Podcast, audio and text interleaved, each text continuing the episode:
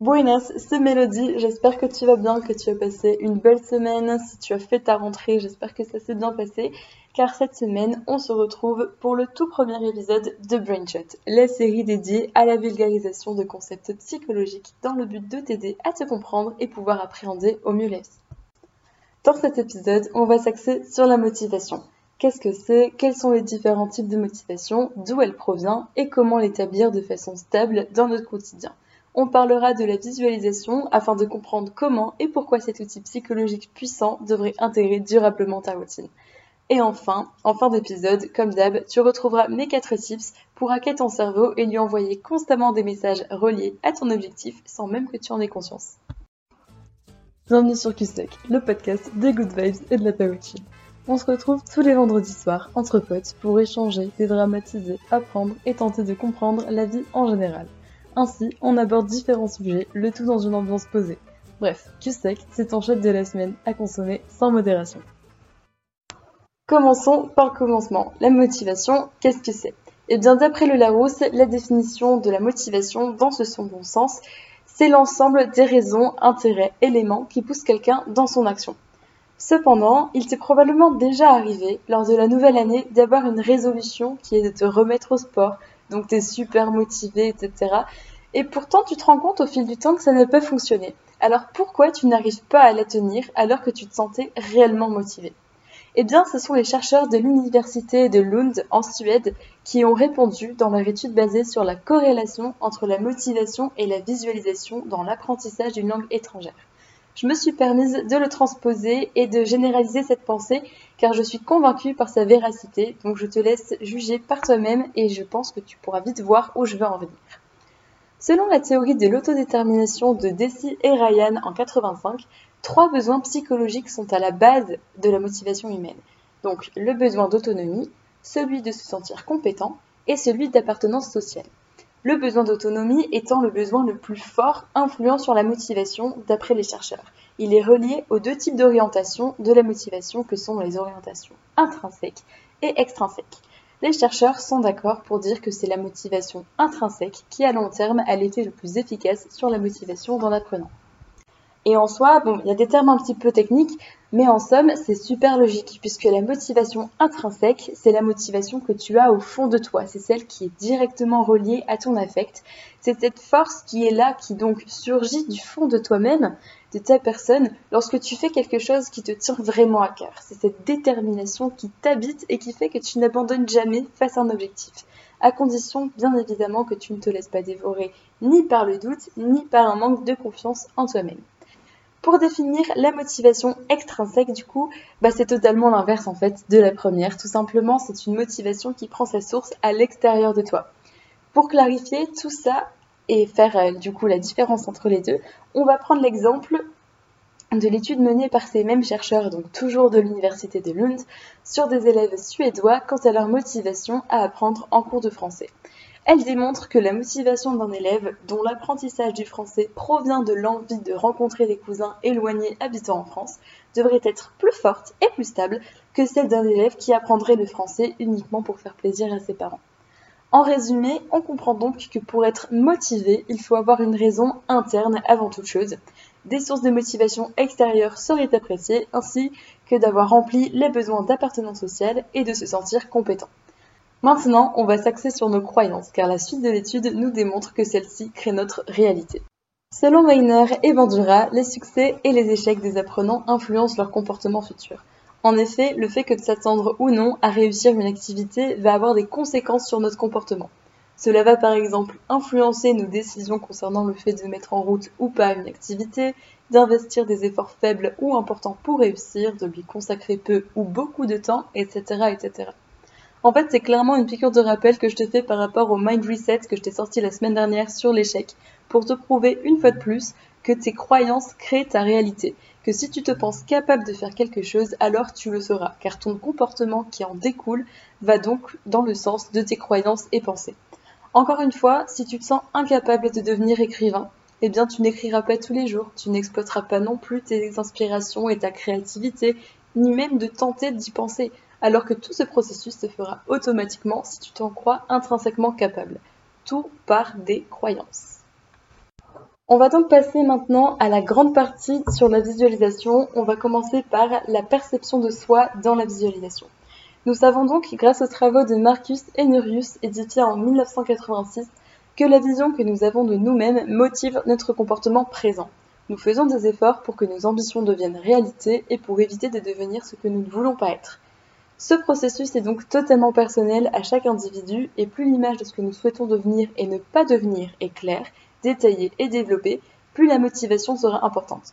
En effet, ces visions que l'on a de soi dans l'avenir sont une réalité pour l'individu qui peut voir et ressentir les choses comme si la situation était réelle. Le cerveau ne ferait donc pas la différence entre un événement qui a vraiment eu lieu et la vision détaillée d'une scène similaire imaginée. Les implications motivationnelles positives de ce processus sont multiples pour l'apprenant. La vision peut l'aider à donner un sens à la matière étudiée, aider l'apprenant à garder une certaine distance avec une situation d'échec et utiliser le feedback reçu, qu'il soit positif ou négatif, plus efficacement, ainsi qu'à mieux comprendre celui que l'on est aujourd'hui, en relation avec celui que l'on souhaite être demain. J'ai gardé cette petite partie parce qu'elle me semblait assez importante, même si c'est assez axé du coup sur euh, les élèves qui apprennent une nouvelle langue mais euh, sinon c'est quand même assez applicable à tout. Donc tu peux être considéré comme apprenant en fait pour toute chose autre qu'à l'école. Donc euh, voilà, parce que dans tous les cas, on part du principe que dans la vie, on est euh, constamment en apprentissage. Donc je me suis dit que c'était assez important de le garder.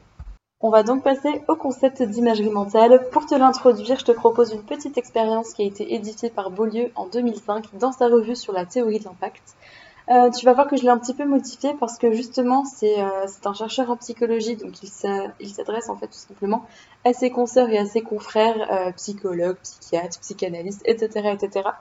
Donc je l'ai un petit peu réarrangé afin qu'elle s'adresse à un public bah, beaucoup plus normal, j'ai envie de dire du moins à ce qu'elle puisse s'adapter à notre vie de tous les jours. Imagine donc les moindres choses que tu as à faire, que ce soit dans la journée d'aujourd'hui, de demain, ou bien tout simplement dans les semaines à venir. Donc que ce soit des choses toutes bêtes, faire le ménage, faire les courses, étudier pour tes prochains examens, préparer des entretiens, refaire ton CV, aller voir ta famille, des amis, etc. Bref, toutes ces petites choses que tu as à faire et tu sais pas forcément comment organiser, généralement tu, ça te paraît un petit peu lourd peut-être, ou du moins dis-moi si tu si arrives plutôt bien à dealer avec ça, si ça te paraît léger ou lourd. C'est vrai qu'en général, ça paraît très lourd et on a l'impression qu'on ne se sortira pas, qu'on est overbooké. Mais maintenant, je vais te demander de voir ça d'une autre façon. Tu vas imaginer ton état une fois que tu as fait toutes ces choses-là. En fait, tu imagines que tu as accompli toutes tes tâches et avec brio, s'il te plaît. La plupart du temps, cette façon de réfléchir fait en sorte qu'on ressent justement un élan d'enthousiasme. On a super hâte d'un coup de faire nos tâches. En fait, on est hyper motivé.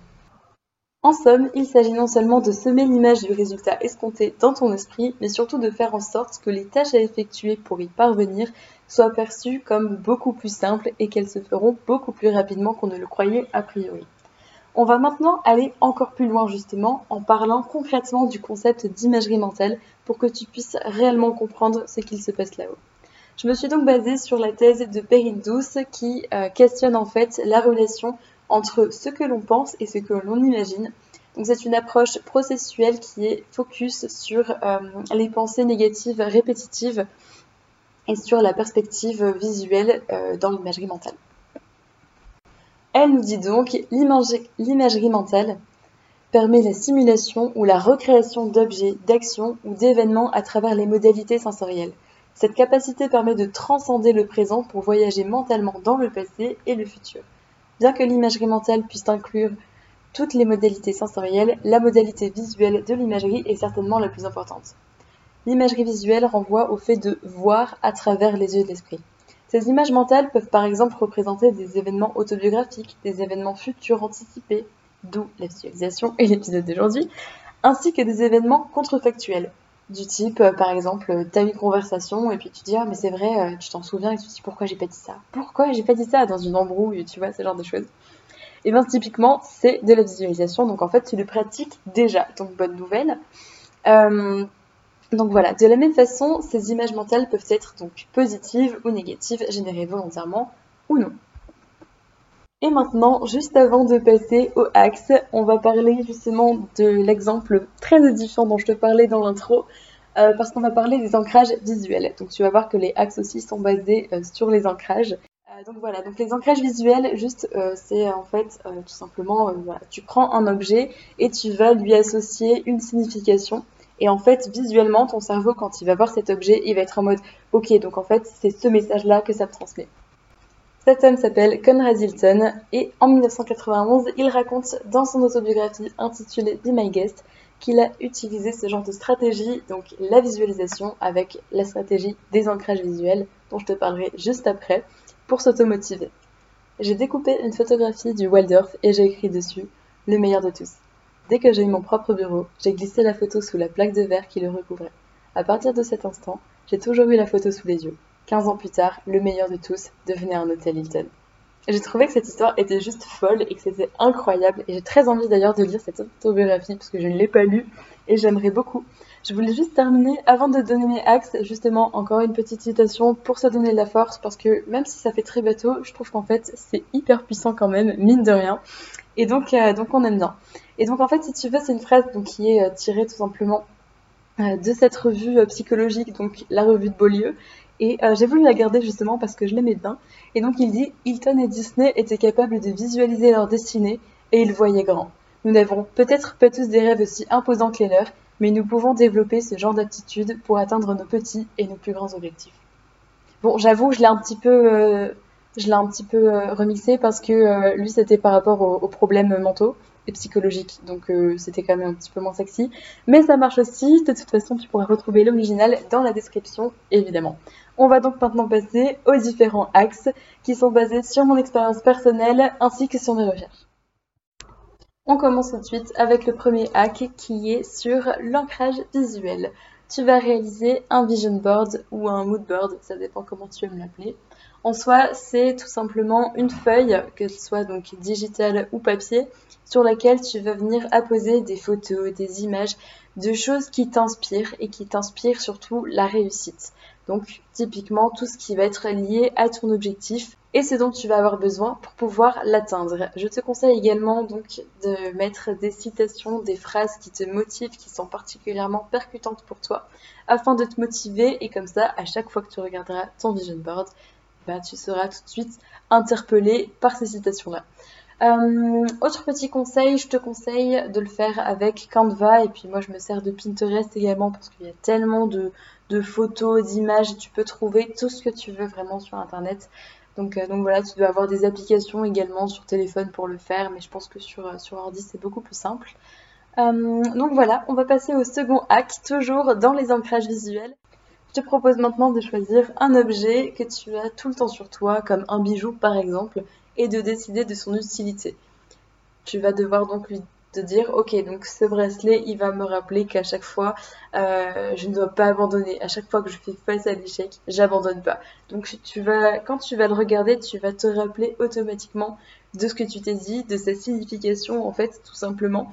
Et donc là, automatiquement, ton cerveau va euh, avoir un regain de confiance euh, en lui, un regain de motivation. Et maintenant, je vais te parler donc du dernier hack qui est basé sur les ancrages auditifs. Donc là, euh, clairement, tu vas devoir associer une musique que tu aimes, une musique que tu adores, qui te motive énormément, euh, à ce que tu voudrais être tout simplement. Donc en gros, qu'est-ce que tu écoutes maintenant et que tu écouteras encore parce que ça continuera de te donner énormément de force?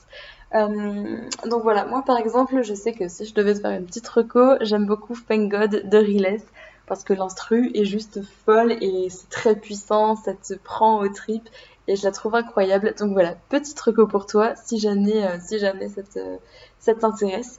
Et je vais clôturer maintenant cet épisode euh, parce que ça fait un petit moment que je parle avec cette citation de Milton Erickson. Faites très attention à ce que vous rêvez parce que cela risque de se réaliser. Je te souhaite un très bon week-end et je te dis à la semaine prochaine pour un nouvel épisode de Kiseki. Ciao Merci à toi de m'avoir écouté, j'espère que l'épisode du jour t'aura plu. Si tel est le cas, on se retrouve sur Instagram at Podcast. Tu vas voir, c'est une vraie safe place et puis comme ça tu pourras participer aux prochains épisodes et tu seras au courant des nouvelles sorties. Si le cœur t'en dit, tu peux également mettre 5 étoiles sur Apple Podcast et pourquoi pas laisser un avis pour m'aider à savoir un petit peu qu'est-ce qui te ferait plaisir de voir sur le podcast, qu'est-ce que tu en penses en général. Et voilà, ça me ferait très plaisir, donc je te remercie si jamais tu le fais. Il ne me reste plus qu'à te souhaiter une belle semaine et on se retrouve la semaine prochaine pour un nouvel épisode de QSEC.